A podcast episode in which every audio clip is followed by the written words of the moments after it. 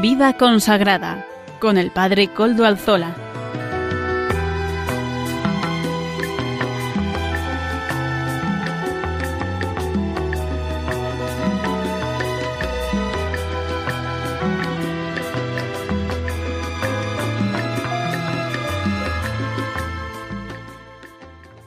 Buenas tardes, hermanos y amigos, oyentes todos.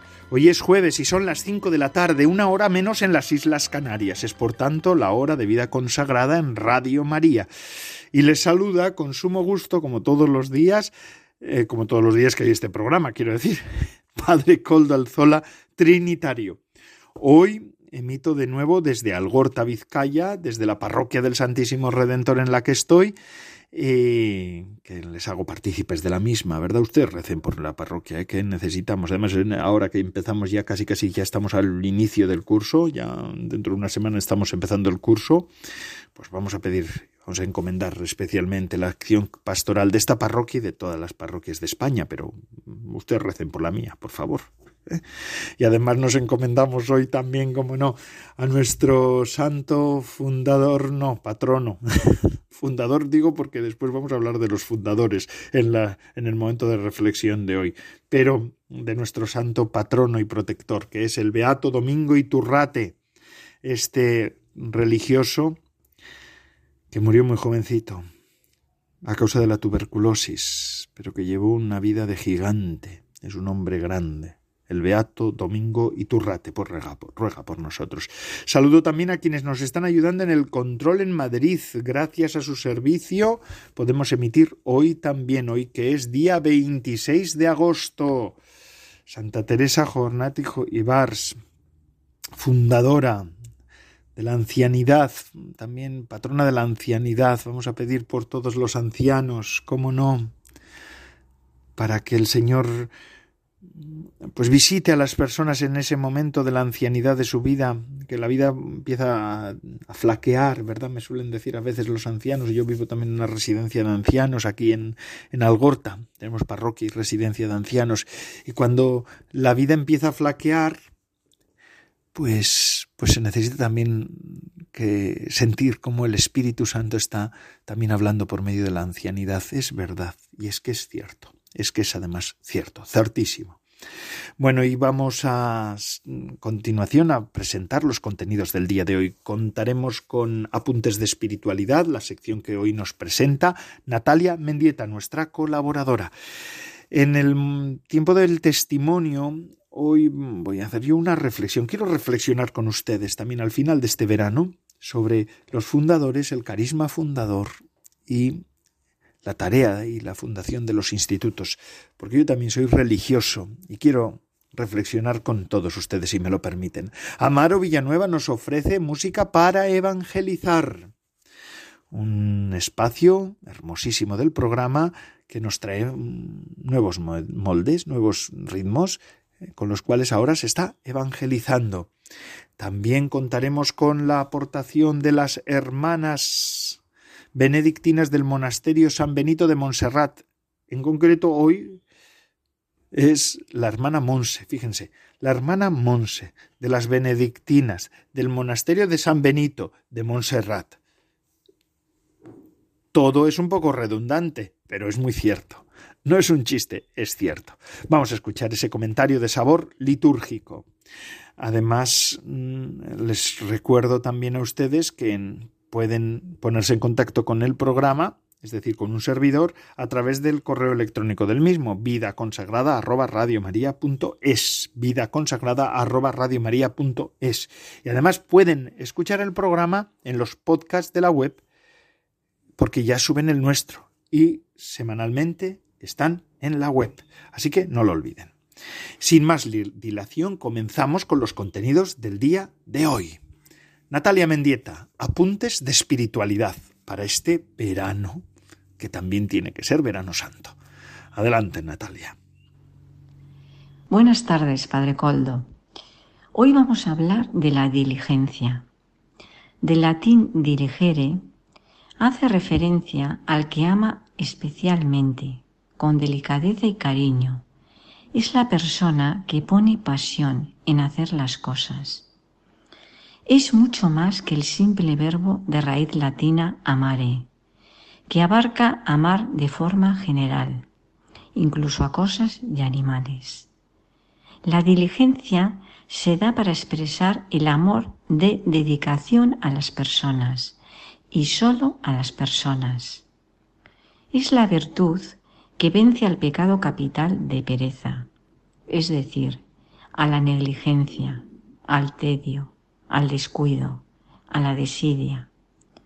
Todo ello es síntoma de una persona que ama poco, que ama pobremente, una persona inmadura, peor aún, tibia.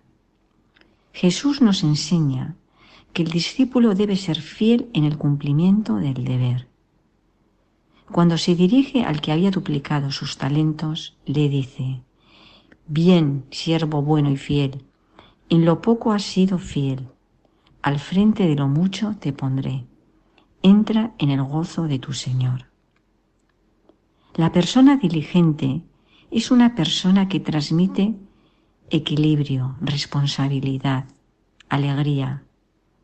Es, en definitiva, una actitud de servicio a los demás. Forma parte de la virtud teologal de la caridad, porque está motivada por el amor. También está emparentada con la virtud de la fortaleza, porque requiere de mucha voluntad para llevar adelante con perfección los compromisos espirituales, intelectuales, profesionales y apostólicos que uno tiene durante su vida.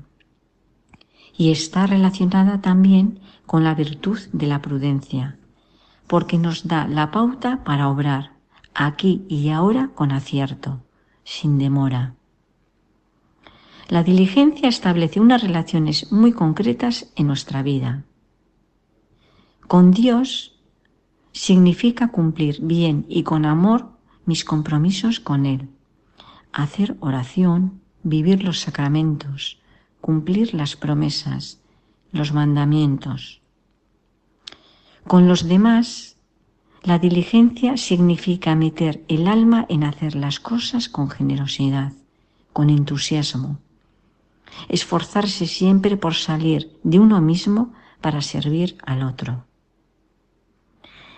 Y conmigo mismo significa ser una persona activa, una persona de metas, de superación constante. Nadie nace diligente, nos hacemos a fuerza de voluntad, hábitos y esfuerzo. El miedo paraliza la diligencia y la tibieza la apaga. Es importante tener ideales nobles en nuestra vida, mirar modelos a quienes imitar.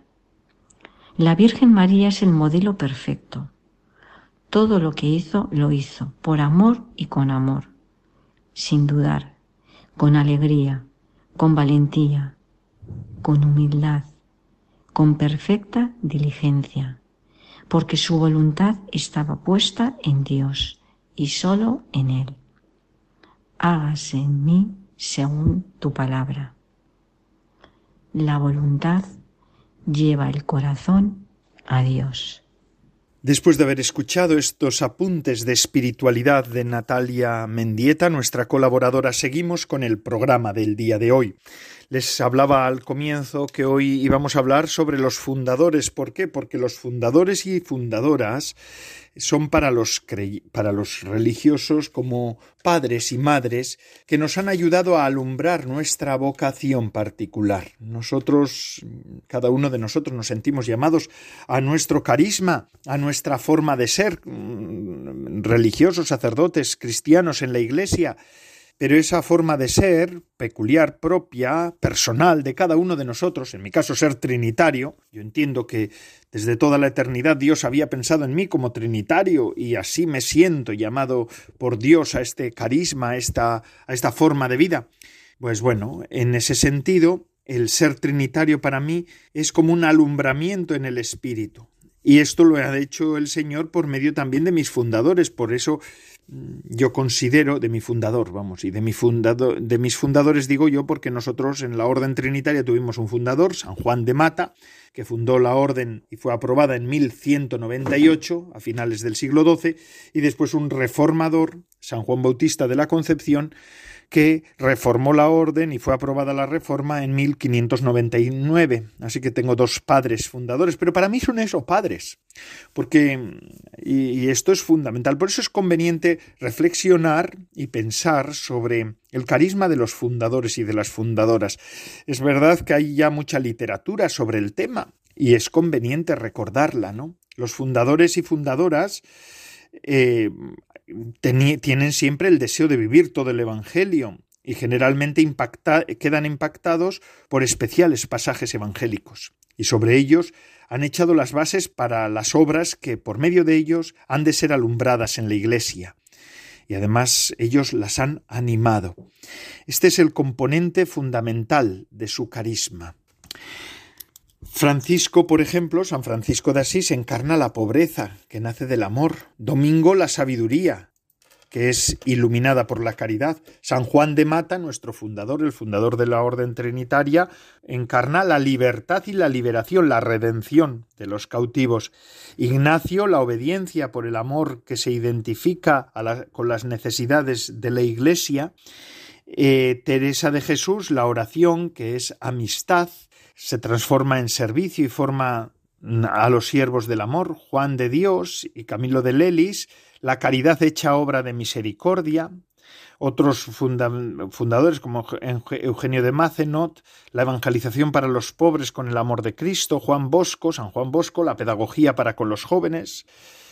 La sucesión de los carismas en la vida consagrada se puede leer como despliegue de Cristo en los siglos, es decir, el Evangelio de Jesucristo se actualiza con distintas formas en cada época de la historia y por medio de hombres y mujeres carismáticos y carismáticas, ¿no?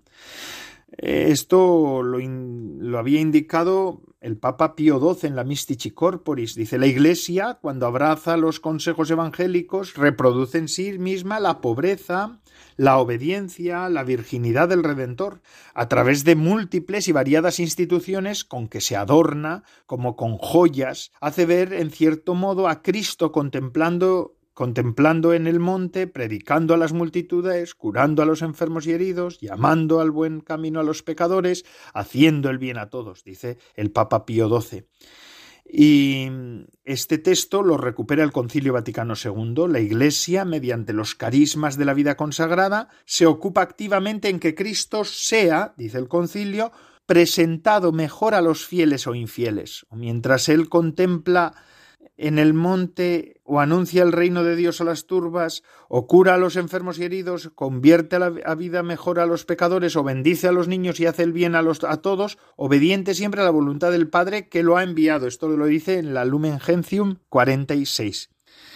Y esto, esta idea también vuelve a recogerla San Juan Pablo II, cuando escribe que el Espíritu Santo a lo largo de los siglos difunde las riquezas de la práctica de los consejos evangélicos a través de los múltiples carismas y que también por esta vía se hace presente de modo perenne en la Iglesia y el mundo, el tiempo y el espacio, el misterio de Cristo. Vita, Consecrata número 5. Y es que todo carisma nace en un determinado periodo histórico y en un contexto cultural. Por tanto, es deudor de su época y refleja los rasgos humanos de las personalidades que lo han manifestado. Por eso es importantísimo los fundadores. Por eso son importantísimos los fundadores, porque no solamente el contexto, que también, sino también los fundadores son importantes. Sin embargo, en una lectura profunda teológica, todos los que han recibido el carisma para dar a luz a una familia religiosa, más allá de las contingencias históricas, pues han encarnado de forma totalmente especial determinadas palabras de vida. El carisma aparece en su origen más alto, el verbo encarnado que se manifiesta y se dice a través de esas personas que son como palabras de la única palabra, los fundadores, aspectos particulares de la totalidad del Evangelio, en sus obras se refleja el misterio de Cristo, una palabra suya. Se refracta la luz que emana del rostro de Cristo, que es también esplendor del Padre. fijaos, mm, San Juan Pablo II en, en la Vita Consecrata decía, en la unidad de la vida cristiana, las distintas vocaciones son como rayos de una única luz de Cristo que resplandece sobre el rostro de la Iglesia. Todo carisma se nutre del verbo, hermanos, y es expresión del verbo encarnado. Y, este todo, y todo carisma contiene al verbo y lo manifiesta. Jesucristo se va manifestando por medio de cada cristiano, ciertamente. No lo podemos olvidar. Nosotros no somos, no somos distintos al resto de los bautizados. Es decir, somos peculiares. Tenemos una peculiaridad con nuestro carisma y con nuestras vocaciones. Pero, pero, no dejamos de ser bautizados o precisamente porque somos bautizados hacemos, hemos asumido esta vocación en nosotros. Pero es verdad que los carismas en sí recogen, eh, manifiestan de una manera más bella el rostro de Cristo en la Iglesia. Qué grande es nuestra vocación, ¿eh? qué grande es nuestra vocación religiosa. Y es que todos los que bajo la acción del Espíritu Santo están en el origen de un nuevo tipo de lectura evangélica consideran los especiales rasgos evangélicos hacia los que el Espíritu los atrae como la perla preciosa, el tesoro que les ha sido desvelado de forma privilegiada. Por eso los fundadores siempre tienen como una fiebre por, por, por fundar.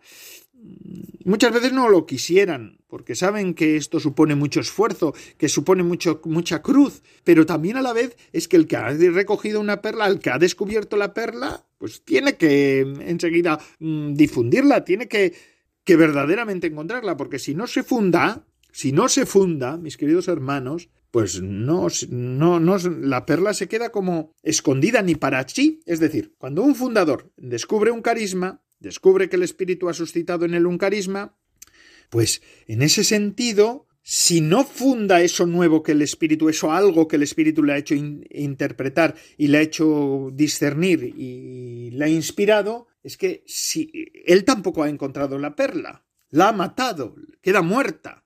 Fijaos, San Camilo de Lelis acostumbraba a decir a sus compañeros, a, sus, a los seguidores, de su carisma. Hermanos, dad gracias a Dios de que os ha tocado el plato fuerte de la caridad de los enfermos.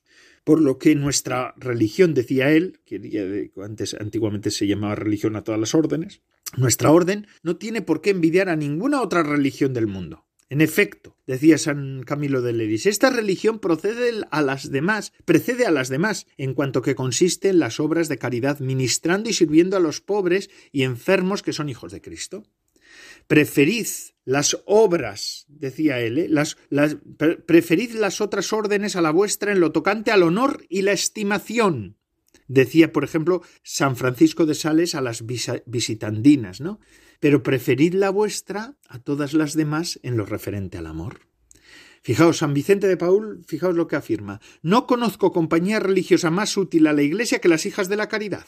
Es tal que no conozco más grandes en la Iglesia y por ejemplo, San Eugenio de Macenot, eh, de los Oblatos, de María Inmaculada, dice: En la tierra no hay nada por encima de nuestra vocación. Puede haber órdenes más severas, pero no las hay más perfectas.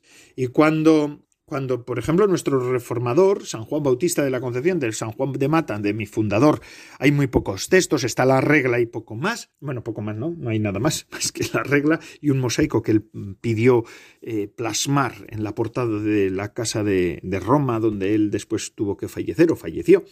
Pero eh, en San Juan Bautista de la Concepción dice, no hay mayor obra, orden más excelsa que la nuestra, la de la Santísima Trinidad. Además nosotros pues en eso se ayudaba San Juan Bautista de la Concepción, García Rico de, de Almodóvar del Campo, nuestro reformador trinitario, se, se ayudaba porque claro, él, él decía, Claro, pues es que es que, más grande que el misterio de la Trinidad, con el que nosotros hemos, estamos intitulados, llevamos el nombre de la Trinidad, llevamos el nombre de la Trinidad. Eh, pues von Baltasar escribe sobre los santos en general una cosa que voy a leerla ahora, y esto se puede decir de una manera eminente sobre los fundadores. Una, los santos son una nueva interpretación del realce, un enriquecimiento de la doctrina respecto a nuevos rasgos hasta ese momento poco valorados. Aunque ellos mismos no han sido teólogos o doctos, su existencia en su conjunto es un fenómeno teológico que contiene una doctrina verdadera regalada por el Espíritu Santo. Fijaos qué hermoso. Dice, von Baltasar, que son los santos. ¿eh? Una interpretación de toda la unidad de la escritura y hacen un realce. Por eso, cada vez la Iglesia está realzando cada vez más el Evangelio. ¿Por qué? Porque cada vez hay un tesoro mayor de santos en la Iglesia. Dice, sigue el, el teólogo von Baltasar, representan la parte viva y esencial de la tradición, en todas las épocas, muestra el, al Espíritu Santo en trance de interpretar de forma viva la revelación de Cristo fijada en la Escritura. Son el Evangelio viviente. Solamente quien habita el mismo en el espacio de la santidad puede comprender e interpretar la palabra de Dios. Así que, según eh, von Baltasar, según von Baltasar, ¿Quiénes son los santos? Son los verdaderos intérpretes del Evangelio. Y esto de un modo particular los fundadores. ¿Por qué? ¿Por qué? Porque ellos nos muestran el camino, porque nosotros los seguidores, los religiosos y religiosas de las distintas órdenes y congregaciones, hemos encontrado en ellos un camino elocuente para seguir. Esto es, por eso son, son los fundadores de un modo eminente, pues los verdaderos intérpretes del Evangelio. El Espíritu Santo ha iluminado con luz nueva la palabra de Dios a los fundadores y fundadoras. De ella ha brotado cada, carisma y de ella quiere ser expresión cada regla. ¿Verdad? ¿Verdad? Así que podríamos decir perfectamente que los fundadores y fundadoras no practican la lección divina, son una lección divina. Son una lección divina. No escuchan, no meditan, no oran la palabra de Dios. La reviven en sí mismos y la proponen viva y actualizada en la Iglesia y al mundo. Fijaos en la Lumen Gentium, que hemos hablado al comienzo de estas palabras, pues eh, describe la multiplicidad de los carismas, que es eh, los carismas presentan a los fieles e infieles no una acción, dice la, la Lumen Gentium, sino una persona, es decir, Cristo. Cristo que contempla, y no tanto la contemplación, sino Cristo que contempla, Cristo que anuncia el reino, y no tanto la acción misionera. Los carismas no, no hacen, no es una idea, sino que lo que representan es a la persona, Cristo, Cristo que cura a los enfermos, y no tanto un ministerio caritativo. Es que es Cristo el que se muestra a través de una acción y de una obra concreta, de cada uno de nuestros carismas, de cada una de nuestras casas, de cada casa digo yo por hablando de cada una de las órdenes de las congregaciones, es Cristo que se manifiesta, no una dimensión de Cristo, no una idea, no una ideología, no, no, no, no, es el mismo Jesucristo, es el sujeto, el verbo, el que se expresa en nuestros carismas. Qué hermoso, ¿verdad? Es que cada vez que leemos más y sabemos más de la vida religiosa, más nos enamoramos de ella. Por lo menos a mí me pasa. No sé si a ustedes, supongo que también. Que algunos de ustedes llevan muchos años viviendo en la vida religiosa como religiosos. Bendito sea el Señor. Son ustedes también testigos, junto con los fundadores. Bueno, vamos a hacer ahora una pequeña pausa. Permítanme para seguir. No les quiero cansar más. Mm, dentro de un minuto volvemos y retomamos nuestra charla de hoy. Un abrazo muy fuerte hasta ahora, que vamos a escuchar unos, unos acordes musicales y volvemos.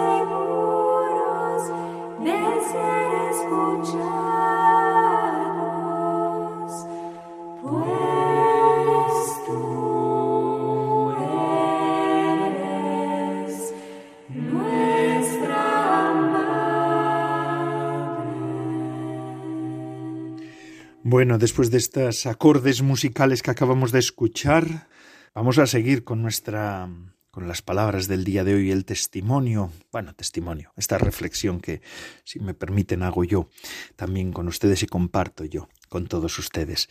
En este tiempo de verano podemos hasta reflexionar, hasta hacer unas meditaciones un poco más tranquilas, ¿verdad? Estábamos en eso, en este programa de vida consagrada y estábamos hablando de los fundadores y decíamos que los fundadores son palabra de vida, es palabra de vida, el carisma de los fundadores. Y ahora, pues una de las cosas que se nos presenta a nosotros también, a los religiosos y religiosas, a los consagrados y consagradas, es el carisma sigue siendo siempre incontaminado, profético y actual. Podríamos, bueno, ¿qué quiere decir esto? Pues el carisma está ligado a la caducidad de la pregunta y la respuesta a los signos de los tiempos o tiene en sí la permanente profecía de la palabra de Dios. Es decir, los carismas nacen en un momento de la historia. Eso no hace falta que yo lo diga, porque todo el mundo sabemos. Pero, yo digo, la pregunta siempre es, ¿y entonces cuando se pasa el tiempo, siguen siendo actuales o no? El carisma de un fundador ese evangelio que se hace historia, que se incultura, que se hace cultura también en cada momento. Por consiguiente, no posee la pureza de la palabra de Dios como acontecimiento absoluto y definitivo. No vamos a decir ahora que el carisma es como la palabra de Dios que es eterna. Es palabra que se adapta a las determinadas situaciones, que se, también se traduce en dimensiones de vida, en actitudes en servicios, ¿verdad? Esto lo decía bien claro, no con estas palabras, pero con parecidas, eh, decía mi reformador, San Juan Bautista de la Concepción, decía eso, ¿no? Porque él, claro, tenía que acometer una reforma en una orden antigua. Entonces él dice, él hace reflexión, reflexiona de todo esto, ¿no? Dice, claro, una cosa es la palabra de Dios y otra cosa es, es la institución fundada, una institución que a veces se adultera, se estropea, se se pervierte de alguna manera, permíteme que utilice esta palabra, ¿eh? No, a ver, que no lo entienda mal nadie, pero vamos, pues sí, se acomoda, se acomoda, se acomoda. Esto lo decía nuestro reformador, lo decía con claridad. Claro, él tenía que justificar que estaba haciendo una reforma de un carisma para volver al carisma original, pero, pero al final siempre es un problema esto. Siempre es un problema, digo, en el sentido de que tienes que, que fundamentar lo propio y que fundamentarlo, pues, razonablemente, ¿no? Y hay que razonarlo.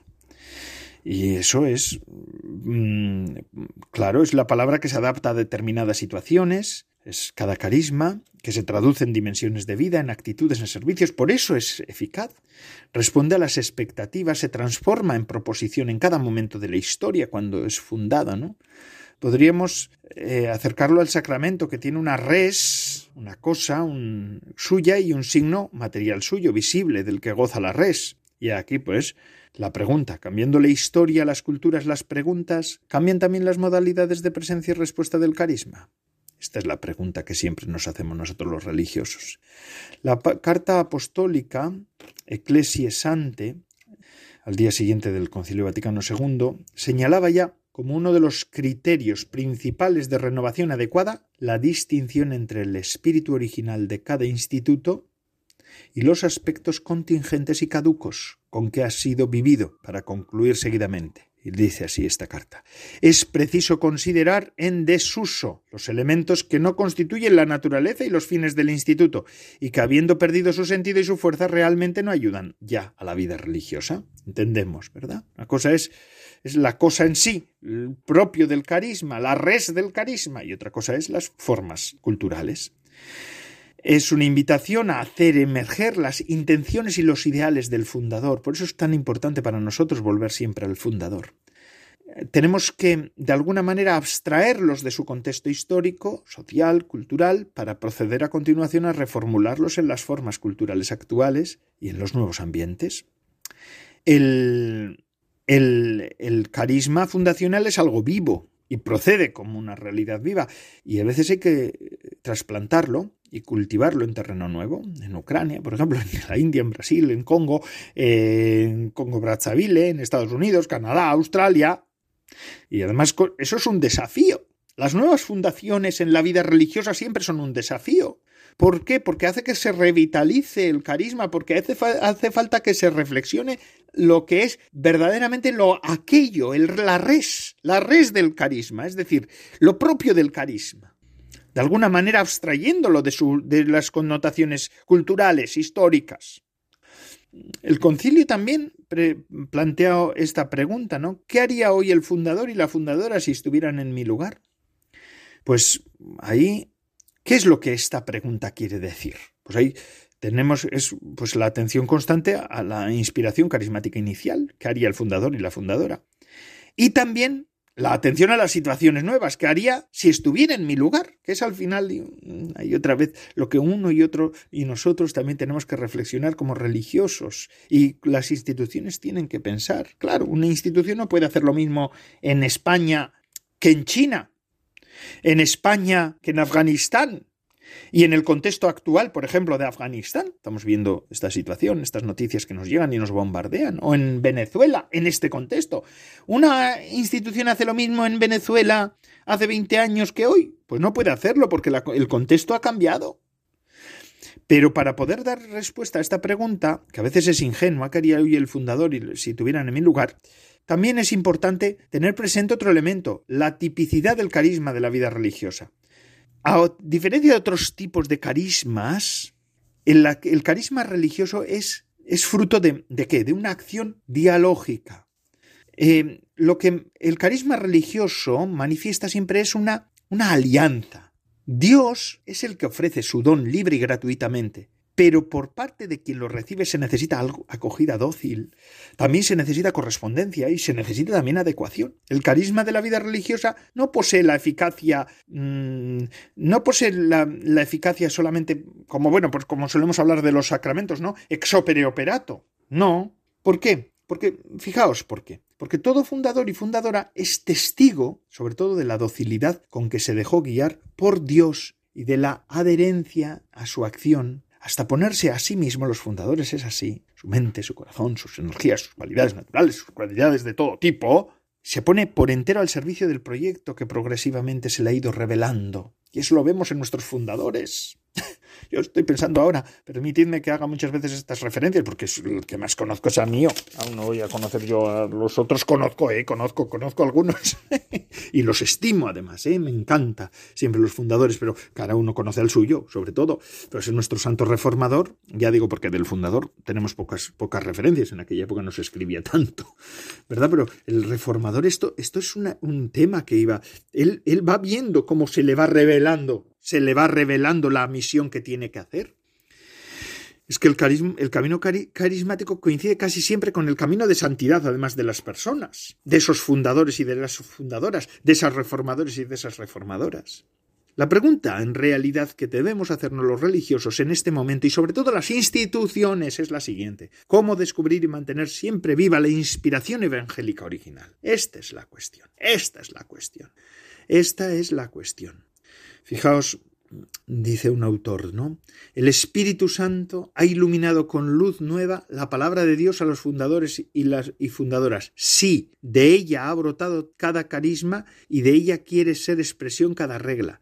Sus discípulos también hoy están llamados a acoger y guardar en el corazón la palabra de Dios para que siga siendo lámpara para sus pasos y luz en su sendero. Entonces el Espíritu Santo podrá guiarlos a la verdad plena. Por eso hay que dejarse guiar por el Espíritu Santo, a donde se dejaron guiar también los fundadores y donde tuvo inicio el camino, el camino del Evangelio, el camino fundador, fundacional, que es en el Evangelio. Mm, fijaos, los carismas y los institutos mm, son como flores, ¿no? Que, que, que, se abren por el Evangelio. Y, y, así, así, así tienen frescura. Así encontrarán su frescura también ahora. Esto es, esto es importantísimo. En este jardín de la iglesia, cada instituto, cada instituto en el humus fecundo, el humus fecundo es la iglesia, el humus, el humus quiere decir la tierra fecunda es la iglesia, y cada uno de los carismas es flores que se abren por el evangelio cada espiritualidad, cada, cada instituto que está vinculado con, con, esta, con esta fuerza, con cada palabra que es, que es quiere ser, cada instituto, cada, cada, espiritualidad quiere ser palabra con minúscula de la única palabra con mayúscula que es Jesucristo, que es el Evangelio. Esto es, si no es evangélica, la espiritualidad es vacía. Y es además un recorrido este de buscar la autenticidad que no se puede hacer en solitario. Al dar origen a una determinada familia religiosa, el espíritu ha querido suscitar no un santo, una persona carismática, no, sino un cuerpo de santos, un entero grupo carismático compuesto por hombres y mujeres guiados por un nuevo proyecto de vida. Es importante el fundador, pero es tan importante como el fundador son los seguidores. El carisma de un instituto tiene por su naturaleza una intrínseca dimensión comunitaria. Esto lo dice también el concilio y la Vita Consecrata de San Juan Pablo II, y es que es así. Em, ir a las raíces del propio carisma no es jamás un hecho individual, ni yo lo puedo interpretar por mí mismo como francotirador, sino que tiene que ser algo comunitario, algo que, que, que, tiene que ser dicho en diálogo también con Dios, con el Espíritu, pero también en, en, la comunidad a la que el Señor me ha hecho, me ha hecho entrar, ¿verdad? Esto es un hecho, es, es, algo, es algo precioso y preciso, además. Mm, para captar también en plenitud la palabra de la que es portadora cada espiritualidad, y esto es al final para captar lo divino que hay en, cada espiritualidad, eh, no podemos limitarnos a profundizar en nuestra propia particularidad. Se nos pide más bien vivir la comunión eclesial también, eh, por todas, eh, viendo también la totalidad de todos los carismas. ¿no? En ese sentido yo creo que últimamente se está haciendo muchos pasos de la intercongregacionalidad, de intercomunitariedad, todo eso que mm, a veces en tiempos daba la sensación de que los carismas eran unos, unos estaban frente a otros. Ahora cada vez más vivimos todos las mismas problemáticas, quizá como nos hemos hecho más débiles ¿eh? en este occidente descristianizado, nos, hemos hecho más débiles, pues ahora estamos como más sintiendo que estamos todos en una y que esto es algo que habla de la verdad de, de todo, de todo, de nuestra vida, ¿no? Bueno, pues yo quisiera acabar ahora mm, citando a una mística también de este siglo XX, no es fundadora de una congregación, pero sí una fundadora de un, de un movimiento, el movimiento de los focolares, Chiara Lubick, dice lo siguiente nosotros solo debemos hacer circular entre las diversas órdenes el amor. Deben comprenderse, entenderse, amarse como se aman entre sí las personas de la Trinidad. Entre ellas está como relación el Espíritu Santo, que las vincula porque cada una es expresión de Dios y de Espíritu Santo. Él es quien las unifica llevándolas a su primer principio que era santo. Fijaos qué bonitas palabras, dichas por una mujer que consagró su vida al Señor y que además se sintió llamada a fundar. Pero por eso, precisamente por eso, yo la traía, traía este, este, este, este, estas palabras, esta cita de Kiara Lubick, por este tema de la intercomunitariedad, intercongregacionalidad, la comunión de los carismas, que es el nosotros iremos avanzando en la medida en que nos sintamos que tenemos que avanzar todos unidos, como iglesia, como vida consagrada, como vida religiosa. Por este programa tiene también sentido, ¿verdad? Como un lugar, un momento para que se vayan uniendo distintos, distintos, distintos carismas, distintas formas y demos un todo nos demos cuenta de que, de que entre nosotros tiene que haber como, una, como un carisma circulante, como un amor circulante, el Espíritu Santo, que hizo suscitar a cada uno de los carismas que ahora los mantiene unidos. Si nosotros nos mantenemos enfrentados unos con otros, ya dentro de la congregación o de la orden, o, del instituto, o bien entre los institutos, eso no viene del Espíritu, eso no viene de Dios. Y eso no viene de renovación. No es una renovación. Bueno, y ya con esto acabo. Hermanos, hermanas, vamos a seguir ahora en el programa de vida consagrada en el que estamos. Ahora Amaro Villanueva, nuestro colaborador, nos ofrece estos acordes, música para evangelizar. Adelante, Amaro.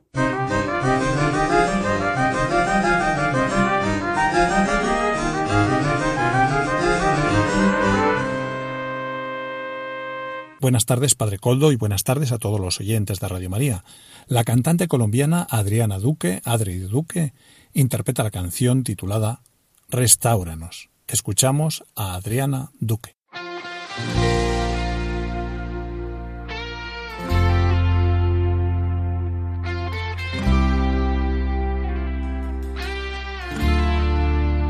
Miro hacia el cielo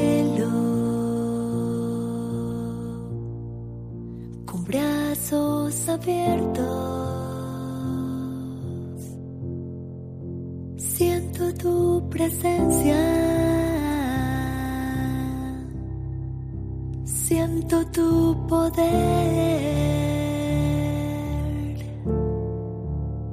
Abro mis ojos, contemplo tu belleza.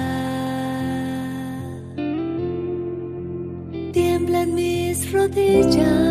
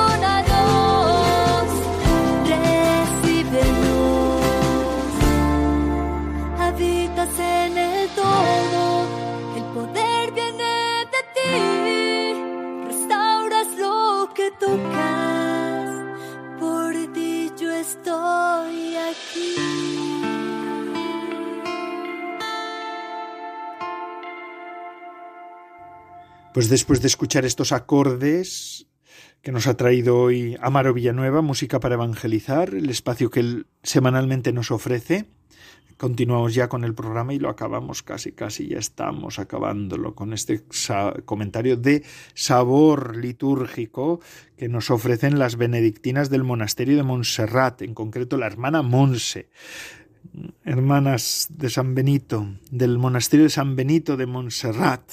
Algún día iré a visitarlas, porque es un lugar, un, lugar especial, Montserrat, ¿verdad? Pues iremos un día a visitarlas, claro que sí. Algún día igual hasta podemos hacer el programa desde allá, que estas colaboradoras son muy majas. Así que adelante, hermana Monse. Buenas tardes, Padre Coldo y oyentes del programa de Vida Consagrada de Radio María. Os saluda nuevamente la hermana Monse desde el monasterio de San Benet de Montserrat, con este ya último comentario por mi parte de este domingo 22 del año. Esta semana nos encontramos con una de aquellas situaciones que, personalmente, me resulta inquietante, ya no tanto por su contenido, sino porque me sorprende imaginarme a Jesús recriminando.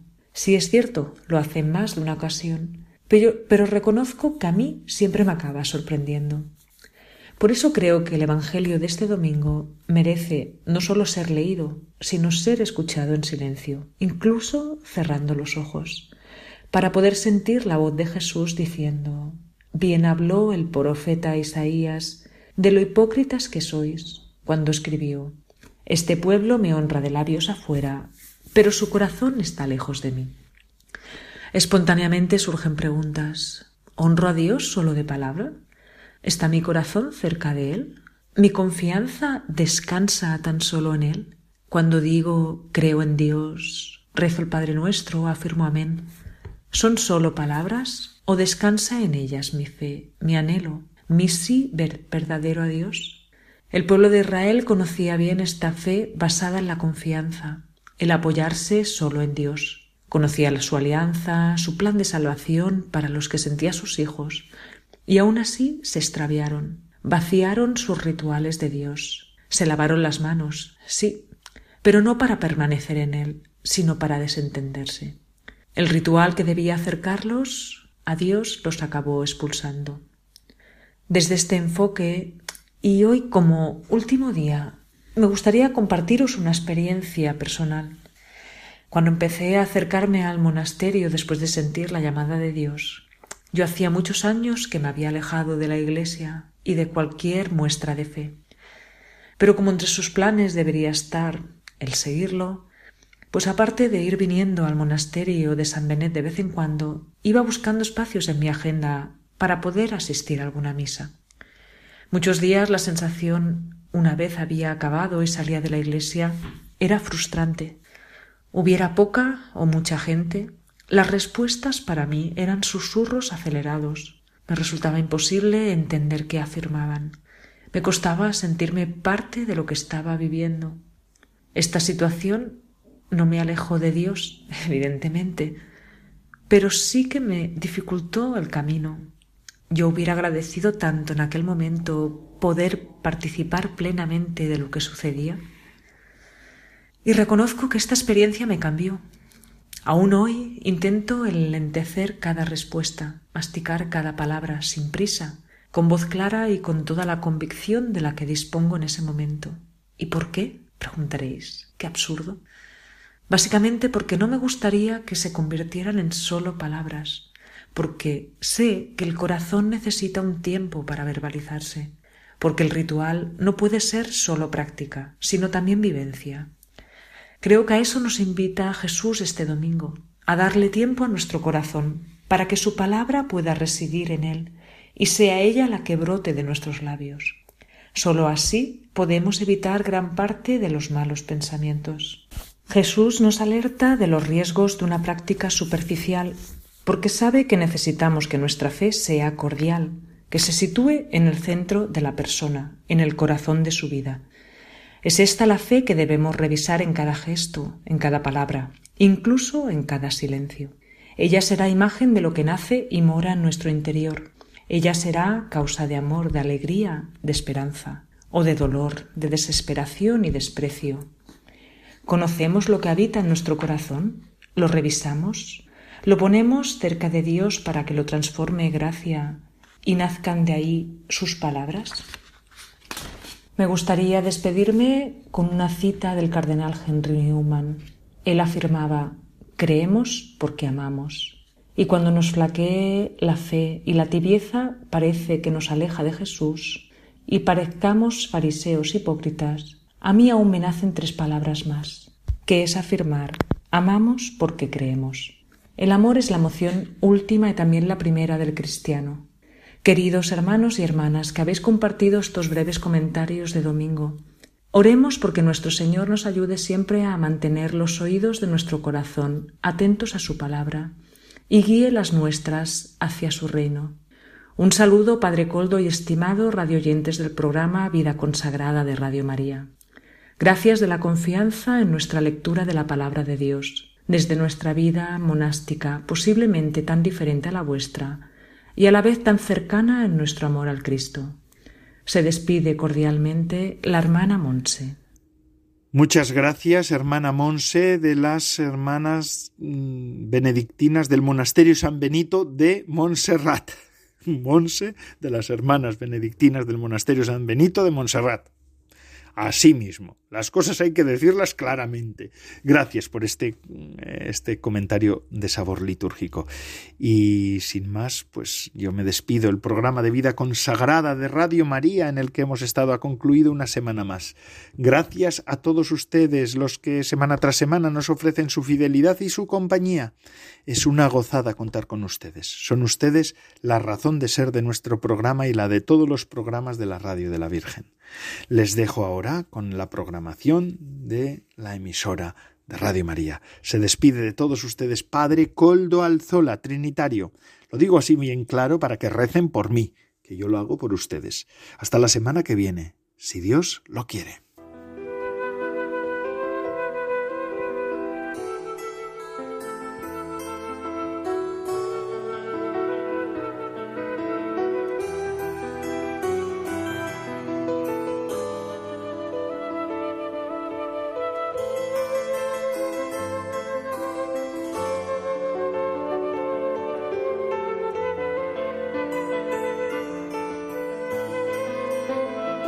Consagrada con el Padre Coldo Alzola.